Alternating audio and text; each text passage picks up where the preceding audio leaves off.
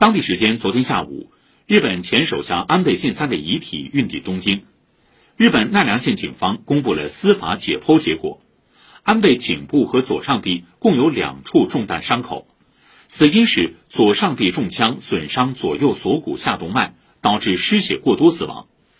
目前，日本警方仍在对嫌疑人山上彻也进行调查。此前，山上曾供述，作案动机是不满母亲沉迷特定团体而心生恨意。